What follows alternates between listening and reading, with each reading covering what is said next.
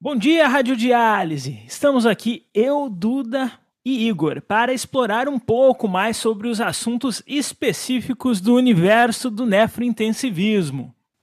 Bota específico nisso, hein, Light? Oi, pessoal, eu sou a Duda Villanova. E eu sou Igor. A gente está aqui hoje junto com o Lucas Light, ou Lucas Luz, para os poucos íntimos, para lembrar para vocês alguns temas um pouco mais complexos do que os habituais. Antes de começar, eu queria lembrar alguns conceitos básicos, né? A gente sabe que através da nossa terapia de suporte renal artificial contínuo, a gente pode fazer diferentes é, tratamentos ou diferentes terapias. Seria a hemodiálise, através do transporte difusivo de moléculas, a hemofiltração através do transporte convectivo, mas a gente precisa lembrar também que a gente pode utilizar a hemoperfusão, que envolve a adsorção de moléculas. Bacana, Duda. E para falar um pouquinho desse tema que é tão importante na nefrologia, tão específico, a gente vai é, abordar algumas situações clínicas especiais, né? Então a gente vai abordar primeiro é, o uso desses filtros, em especial os filtros com característica adsortiva, né? No contexto da sepse, né? Utilizando um exemplo, né? Num segundo momento, a gente vai falar sobre o tratamento da hipercapnia refratária com filtros de remoção de CO2. E na terceira parte aqui do podcast, a gente vai abordar os filtros que têm capacidade de remoção de moléculas que são ligadas à albumina ou, como a gente carinhosamente chama de diálise hepática. É isso mesmo, gente. Diálise hepática. Não desistam ainda. Vamos lá. Não, vamos lá, pô. Tem noção de quanto tempo a gente ficou tentando fazer diálise como um suporte nefrológico para a gente desistir assim de uma forma tão fácil é, do suporte hepático? A gente vai conseguir, uma hora a gente vai conseguir. Bom, pessoal, então dando o pontapé inicial, podemos começar a discussão sobre os capilares específicos. Quando falamos em diálise contínua, temos que lembrar que devido às diferenças no fluxo de sangue no, do dialisato e até na ultrafiltração por hora em relação às terapias intermitentes, tanto o coeficiente de ultrafiltração quanto os tamanhos dos poros e a sua homogeneidade são diferentes. E recentemente, por eh, avanço até de engenharia de materiais desses capilares, os filtros eles podem ter poros mais homogêneos e também mais próximos a 60 mil Daltons, que é o peso da albumina. E dessa forma a gente conseguiu começar a ter um refino um pouco maior daquilo que a gente consegue filtrar e filtrar também moléculas maiores, não é mesmo? É, nesse contexto, Luiz, a gente pode lembrar aqui de alguns capilares que a gente tem disponível na nossa prática clínica aqui no Brasil. Né? Um, um capilar que é, que é utilizado é o EMIC2, né? o capilar de, de high cutoff. Ele tem poro né, com um diâmetro interno maior e ele permite a passagem de moléculas com, com tamanho maior e, portanto, a gente consegue, por exemplo, ter difusão de, de, de mais é, citocina inflamatória, né, moléculas que têm um tamanho maior, e isso, é, é, de certa forma, tem um potencial benefício aí na, na sepse. Sim, e só para lembrar, né, gente, por que, que a gente tenta tanto remover essas citocinas inflamatórias? Porque a gente sabe que a mortalidade, a mortalidade da sepsis está relacionada a uma resposta inflamatória exacerbada. Então, além de combater o nosso patógeno, a gente pensou, poxa, se a gente remover essas citocinas que estão sobrando, será que a gente não consegue aumentar a sobrevida do nosso doente? E por isso a gente vem nessa evolução é, de engenharia, como o Lucas mesmo falou, né, criando esses novos filtros que a gente consegue é, filtrar endotoxinas ou absorver endotoxinas. E o EMIC seria é, um, um que utiliza uma membrana de high cutoff para fazer essa filtração. Então, nessa mesma ideia de remover essas citocinas inflamatórias em excesso, a gente teve a, a, a evolução da engenharia voltada para a adsorção. Então, um dos filtros mais famosos que a gente tem com esse intuito é o Oxides, porque é um filtro que faz hemofiltração, hemodiálise e faz também hemoperfusão, que seria a adsorção de citocinas inflamatórias.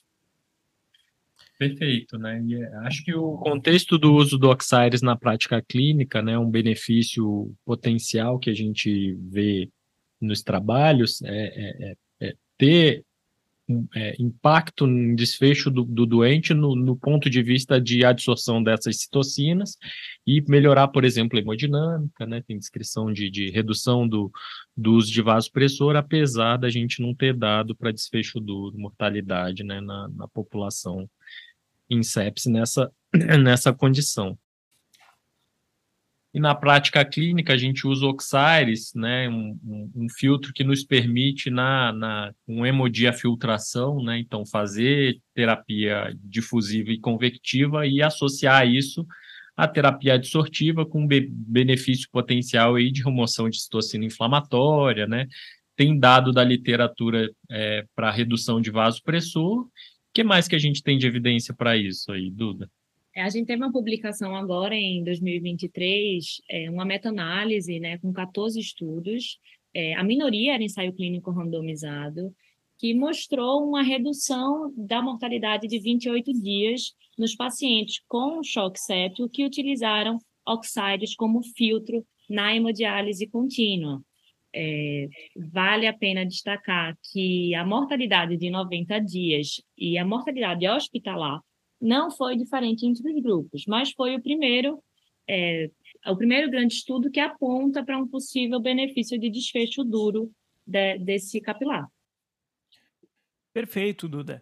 É, é, obviamente não são todos os lugares que têm disponíveis esses filtros, mas quem tem, sempre olha aquele paciente que muitas vezes é uma cirurgia abdominal de grande porte, com muita citoquina e às vezes um choque séptico refratário, um pós-operatório de cirurgia cardíaca.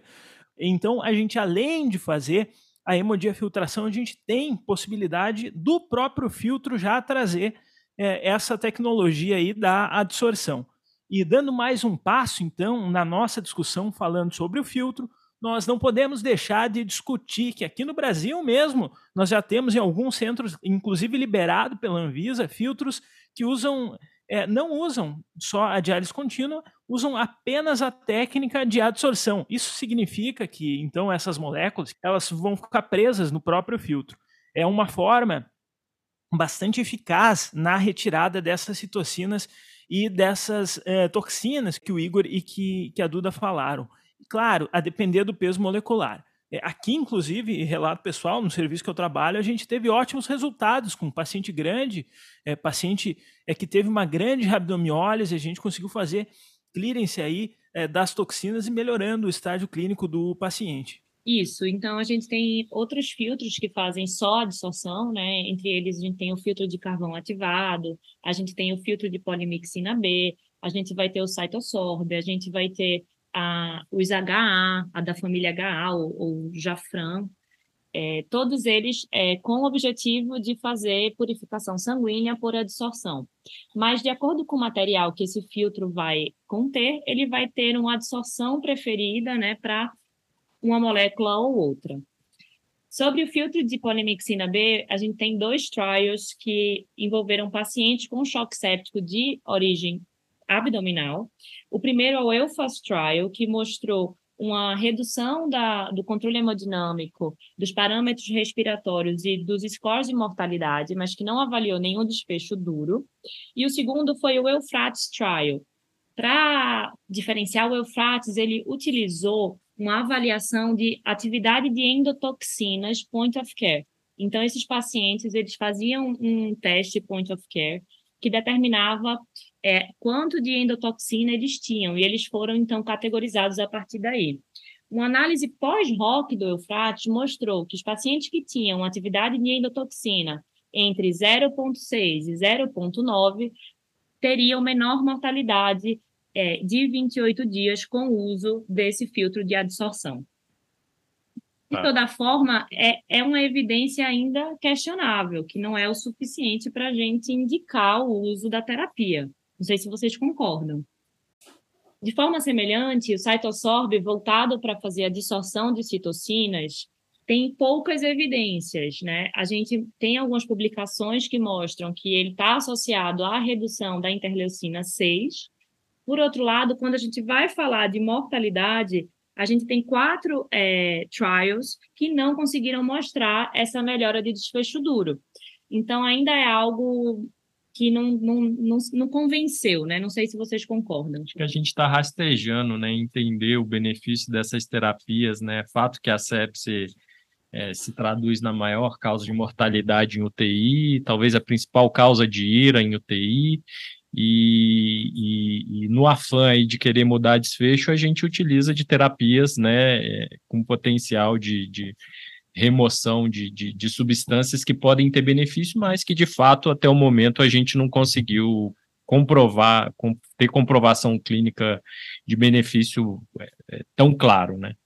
E vale a pena ressaltar também que esses filtros eles vão absorver de tudo um pouco. Então, muitas vezes a gente está absorvendo antibiótico, a gente está absorvendo é, anticoagulante. Então, a gente precisa entender qual o impacto dessas membranas nas nossas terapias. Será que a nossa ausência de benefício de mortalidade é porque a gente está retirando o que a gente precisa também?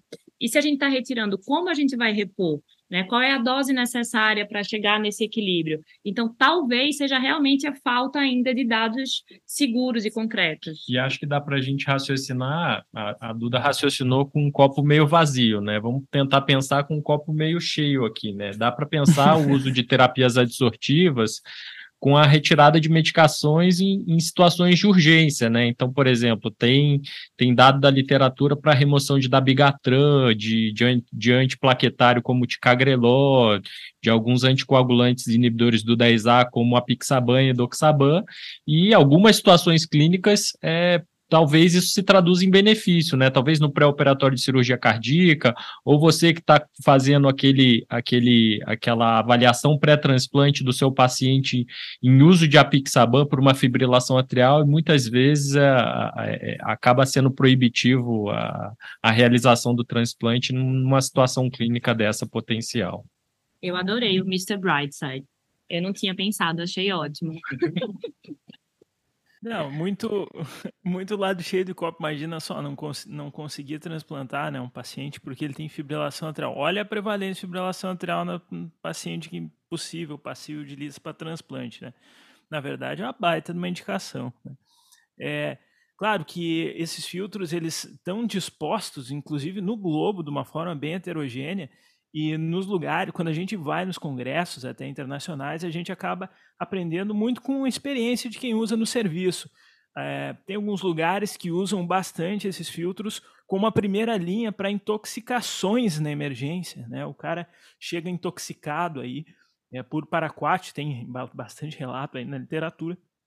O cara acaba é, recebendo aí é, esse tipo de terapia. Tem um centro, por incrível que pareça, aqui no Equador, é, é um dos, dos, lugares onde eles têm o maior know-how no mundo é, de intoxicação é, e do uso dessas terapias. É, lembra um pouco até a plasmaférese, que é a terapia é, esperando a indicação. Então, com certeza, nos próximos anos é bom vão aparecer aí mais indicações, mas esse é o racional que nós queríamos deixar para vocês.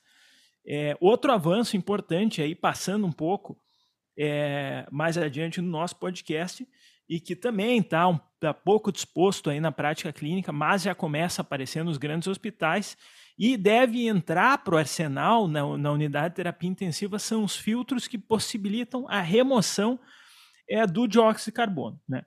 Então, é, dessa vez, nós vamos estar tá falando de um método de suporte é, não ventilatório, na verdade, é, que pode ser muito útil em pacientes com é, hipercapnia. E, pessoal, não confunda com é, hipoxemia, tá? Esse aí é o ECMO, né? Nós não estamos falando do cara que tem é, hipoxemia refratária. A gente está falando do cara que tem uma hipercapnia, muitas vezes é um, é um DPOC com uma hipercapnia, com uma piora, e que a gente acha que se precisar ser entubado aí, a gente não vai conseguir tirar do, do ventilador. É um outro tipo de indicação. E isso pode também ou não ser é, ligado em série com terapias dialíticas. Bem lembrado, Lucas. Então, essa é mais uma forma que o nefrologista vai estar tá lá ajudando o seu amigo intensivista e todo mundo trabalhando junto. É, é, válido lembrar, como você mesmo falou, que o filtro de remoção de CO2 está indicado apenas para hipercapnia. Se tem hipoxemia, a gente tem que pensar em oxigenar, né, e fazer a ECMO. E as aplicações clínicas, então, quais seriam? Né? A gente pode pensar nos casos de crise asmática grave refratária a todo tratamento clínico habitual, incluindo ventilação mecânica. Naqueles casos de doença pulmonar terminal, como ponte para um transplante. E aqui são aquela, é aquela porcentagem pequena de casos em que o paciente fica hipercapnêmico, mas não hipoxêmico. Então, porque se tiver hipoxemia, vai ser ECMO, tá? É, nos casos de DPOC exacerbada, até como tentativa de não entubar o paciente ou como tentativa de estubá-lo precocemente, e nos casos de uma SARA grave, para estabelecer uma ventilação ultraprotetora, né, que seria aquela ventilação com é, menor ou igual a 4 ml por quilo de peso predito de volume corrente e um driving pressure menor do que 25. Então, é bem difícil de chegar Interessante dessa terapia, veja, é, o CO2 é um gás super difusível, né? Por isso que a gente consegue utilizar esses filtros de, de, de CO2 e não consegue utilizar para O2 como a gente faz na ECMO, né? O CO2 é 20 vezes mais difusível do que o O2 né, na, na, na, na, na dinâmica pulmonar. E para fazer esse tipo de retirada do CO2, eu preciso utilizar um fluxo de sangue bastante alto, né? Então eu tenho que chegar a fluxos de sangue de 350, 400 ml minuto ali, são fluxos muito maiores do que a gente habitualmente utiliza na diálise contínua, né? É, e, e, e, é necessário esse tipo de, de fluxo de sangue para a gente conseguir extrair de fato ali uma porcentagem, 15, 20, 25% de remoção daquele PCO2 de base ali do meu paciente, né? Esse filtro ele é submetido a, a, um fluxo de gás, né? Um fluxo que pode ser de ar comprimido ou a, o mais comum é utilizar o próprio oxigênio. Né? E uma grande preocupação quando a gente usa esse tipo de filtro é, é, é que anticoagulação que eu vou fazer, né? Porque com, com fluxo de sangue dessa monta, primeiro que você precisa ter um acesso vascular bastante adequado, habitualmente você vai precisar de um catéter duplo lumen de curta permanência de alto fluxo, lá um chale de alto fluxo, para você conseguir chegar nesse, nesse fluxo de sangue. E a grande preocupação é o, em si fazendo o que a gente tem de maior segurança na contínua, que é anticoagulação regional com citrato, é ofertar uma dose de citrato muito grande para o paciente que nem sempre a gente consegue lidar é, metabolicamente com essa carga de citrato que é ofertada, né? Então tem experiências na literatura de, de uso, sim, do citrato, inclusive tem grupos aqui no Brasil que utilizam citrato, com esse tipo de terapia, mas tem que ter muita expertise na hora de prescrever e na hora de modular a sua prescrição da diálise com, quando você faz esse tipo de, de, de uso. Né? O mais comum mesmo é acabar fazendo anticoagulação com, com heparina plena, porque isso se traduz em maior segurança ali e não, não ofertar uma carga de citrato tão alta ao doente. Olha, Igor, aí eu vou ser o otimista para essa terapia, tá? Porque esse é o tipo da terapia que, por enquanto, o que impede o uso mais ampliado é custo. Porque chega o paciente de DPOC na emergência e hoje, inclusive com o dispositivo do alto fluxo, que, com o KNAF, né, com o catéter de alto fluxo, que a gente aprendeu a usar no COVID, tu acaba ofertando um monte de oxigênio e o nosso medo, o que é que o nosso medo é com o DPOC descompensado que chega na emergência? É o cara rebaixar por hipercapnia, né? Na medida em que esse dispositivo comece a ser mais utilizado e mais disponível na prática clínica, esse é o tipo do dispositivo que acaba sendo muito útil. O que falta realmente aí é o nosso know-how, é saber usar e por isso a importância aí de disseminar a, a boa indicação. Eu acho que um problema que a gente tem que pensar também é que é uma terapia invasiva, né, Lucas? Você vai precisar de um acesso vascular e uma circulação extracorpórea, né? Tudo, tudo isso você tem que colocar na balança ali de risco-benefício, né? Então, é, esse uso em particular no DPOC que você quer evitar é, entubar, né, igual a Duda falou, entrar em ventilação mecânica invasiva, ou mesmo para desmame de ventilação mecânica invasiva, porque às vezes essa retirada do, do, do, do suporte pressórico controlado para o pro, pro, pro, pro, pro assistido é, é, é, não é tão simples, né? É, veja, você vai precisar passar um acesso vascular, tem riscos envolvidos com a terapia, né? Então, quando o paciente já está com circulação extracorpórea por outro motivo, já está em diálise, né? É, fica um pouco mais simples de indicar é, é a terapia que você coloca em paralelo ali, né? Você coloca a diálise e logo em seguida o filtro de CO2.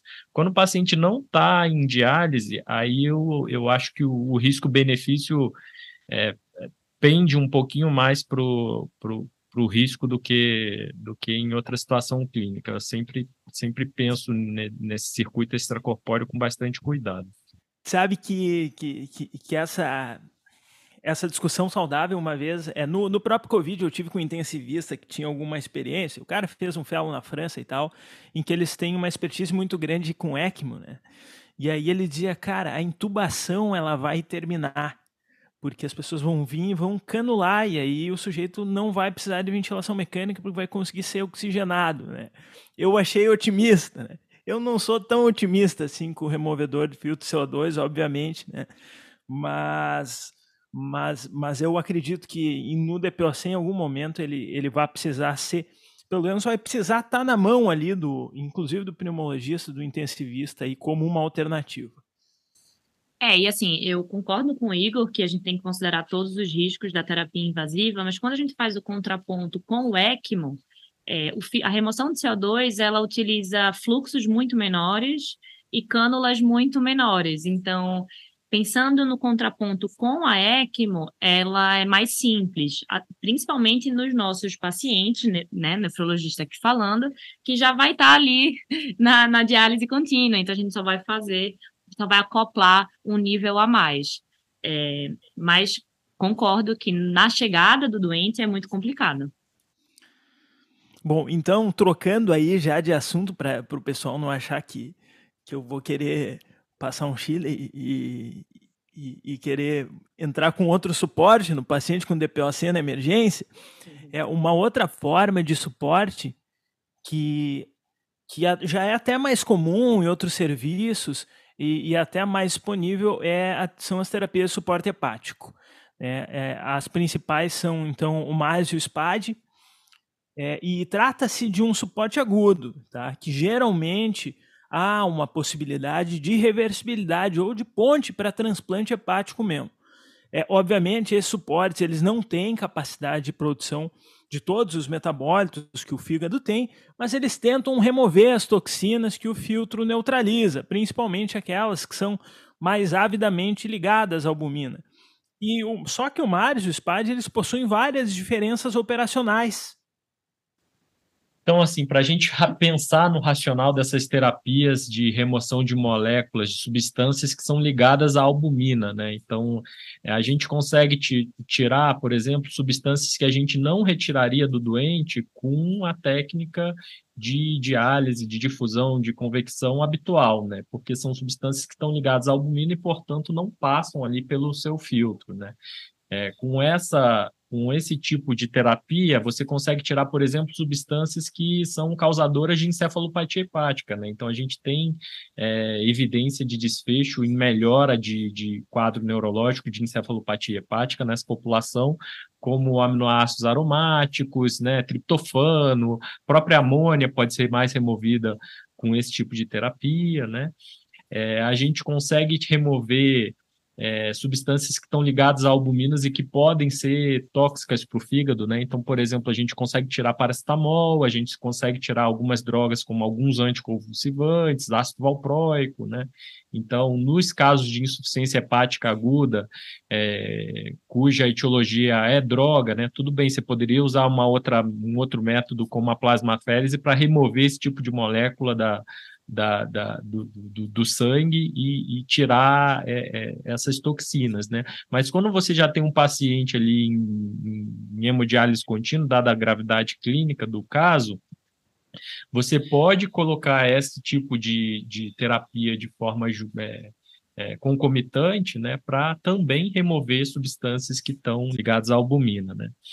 E uma, e uma terceira condição que eu acho interessante, além de gente lembrar o uso, é, é para remoção de cobre, né? Então, uma das causas de insuficiência hepática aguda é a doença de Wilson, né?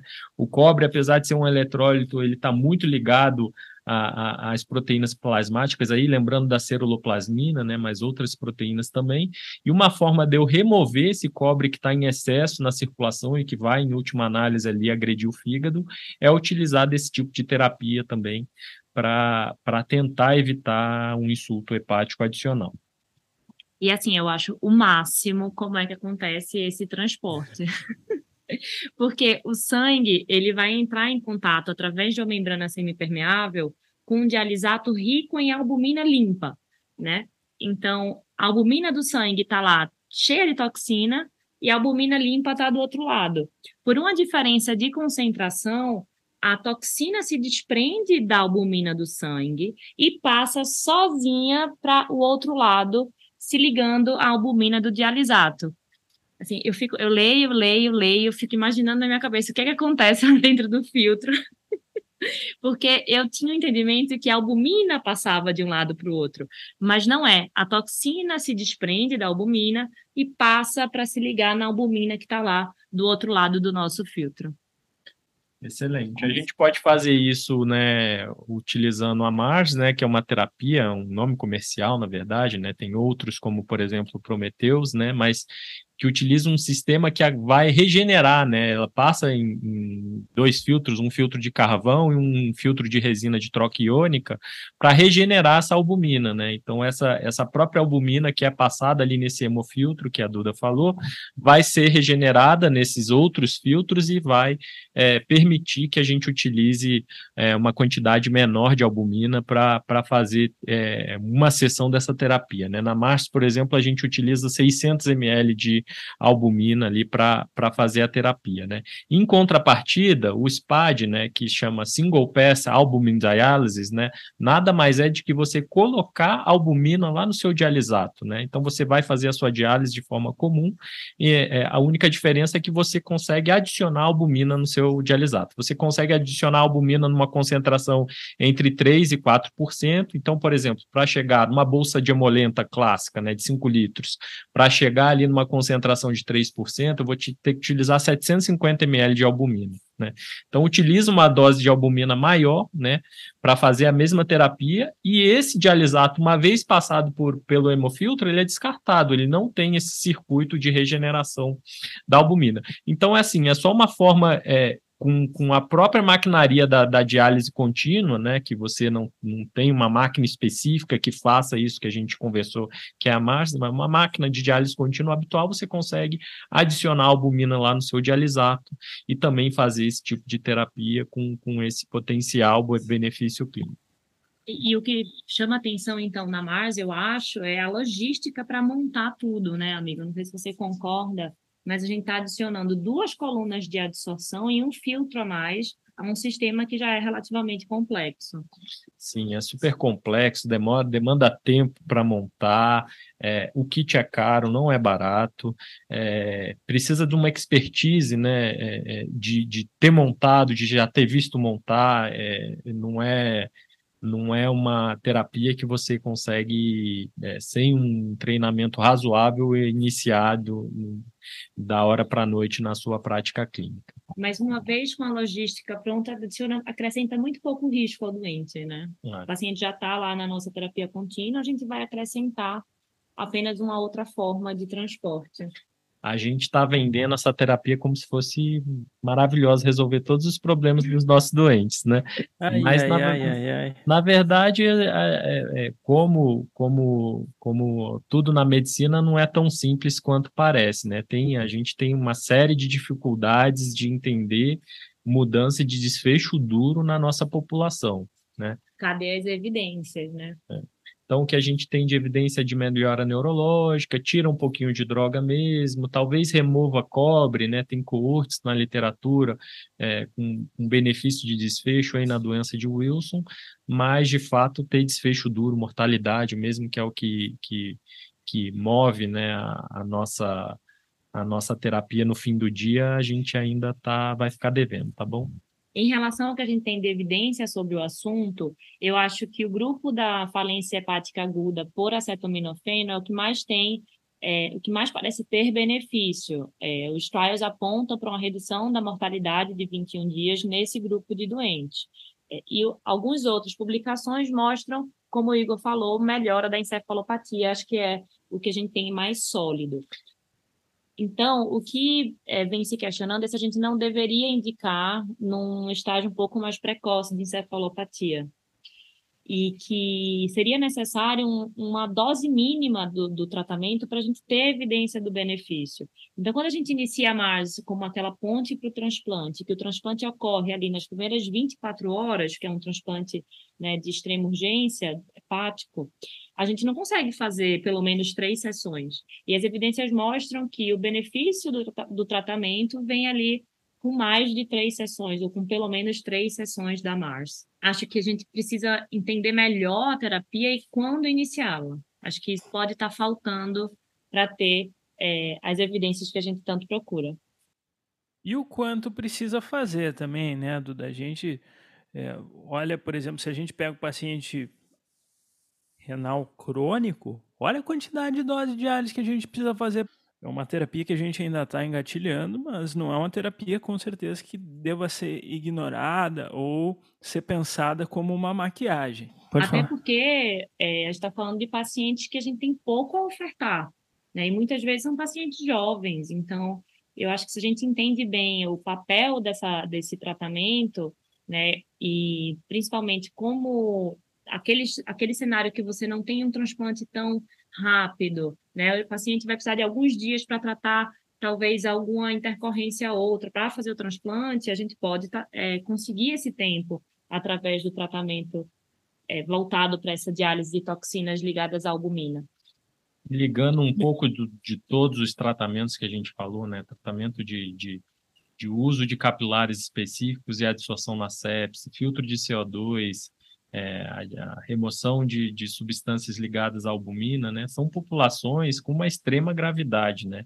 É difícil a gente, numa população que tem é, score de gravidades tão altos em UTI, né, que se associam com mortalidade, encontrar benefício de um de desfecho duro com uma terapia só. Na verdade, é o conjunto da obra que vai mudar o desfecho daquele doente, né? O bom cuidado de terapia intensiva e talvez essa terapia, essas terapias que a gente conversou, adicione um benefício. Então, por mais que a gente raciocine, ah, é, é, é filtro com, de, de, de, de, com remoção de citocina, só diminui nível de interleucina 6, talvez reduza um pouquinho dose de vasopressor, né?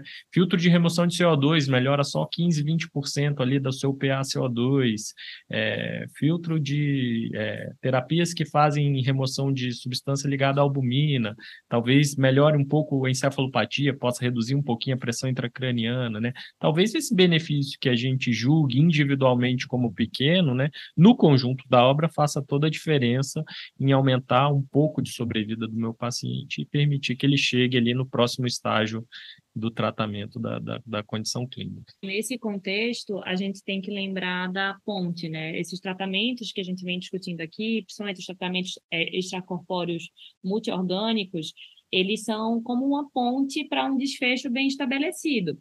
Então, é uma ponte até a reversão do quadro, porque a doença é reversível, é uma ponte até um outro tratamento definitivo, como o transplante, ou até mesmo é uma ponte para uma decisão clínica.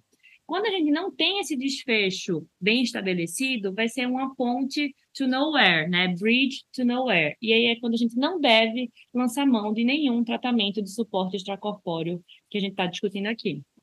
É, acho que o principal objetivo, talvez, desse podcast tenha sido aproximar um pouco o público dessas terapias. Né? Eu me lembro a primeira vez que eu mesmo vi o SPAD, eu olhei, nossa, mas eu lia, lia, lia sobre o SPAD, e aí quando eu cheguei lá, o cara só estava botando albumina ali dentro da bolsa, né? que, que é uma coisa extremamente simples sob perspectiva operacional, e principalmente quem tem alguma vivência de UTI e terapia intensiva, tu dá um salto é, na assistência do teu paciente ofertando é, uma, um, um, algum detalhe, alguma coisinha a mais ali na tua terapia, algum filtro, é, tu consegue ajudar ele. Eu ainda Fala, acho Duda. mágico ver a Mars sendo montada. Confesso que eu, que eu fico encantada. uma, uma coisa interessante que eu li sobre Mars e que eu realmente não sabia dessa indicação é para prurido refratário. Então, esses pacientes com doença hepática crônica, ainda não é, listados para transplante, enfim, eles podem ter um prurido refratário gravíssimo, com associação à depressão, à tentativa de suicídio. Deve ser enlouquecedor, né? E quando esse prurido é refratário a todas as linhas de tratamento medicamentoso que a gente tem, é descrito indicação de transplante. Se esse paciente não conseguir, uma das opções vem sendo a utilização de MARS ou da, da diálise de toxinas ligadas à albumina. Então, esse paciente chega, fica três dias internado, faz três sessões e os relatos mostram a melhora média de três meses do, do prurido. Então, aquele paciente que está quase é, se autoflagelando, ele pode ficar três meses sem o prurido, e isso eu achei bem interessante. Top. Muito bem, pessoal. É, no futuro, provavelmente, nós vamos fazer um podcast para falar de cada assunto, né? Nesse mundo incrível que a gente gosta do nefrointensivismo. E fica aí a nossa pincelada aí sobre os novos filtros, sobre os métodos de absorção dos removedores do CO2 e da diálise hepática. Muito bom conversar com vocês. Bem, gente, agradecer a todo mundo que, que curtiu e está ouvindo a, a, gente até agora, né? Curte, compartilha, né? Compartilha com um amiguinho que nunca ouviu falar sobre nenhuma dessas terapias, né? Agradecer a Baxter pelo, pelo apoio né, no podcast, agradecer a Duda e ao Luiz pela parceria aqui. Obrigada, gente. Sempre um prazer. Então tá, pessoal, com isso a gente encerra a nossa conversa de hoje. Até a próxima aí. Bom dia, Rádio Diálise. Tchau. Esse podcast tem o objetivo de educação médica. As informações aqui prestadas exprimem as opiniões dos seus integrantes no momento da gravação. Não esqueça que, que a medicina constantemente. É. Não utilize as informações ouvidas aqui como conselhos médicos para si ou para outros. Em caso de necessidade, procure opinião médica direcionada.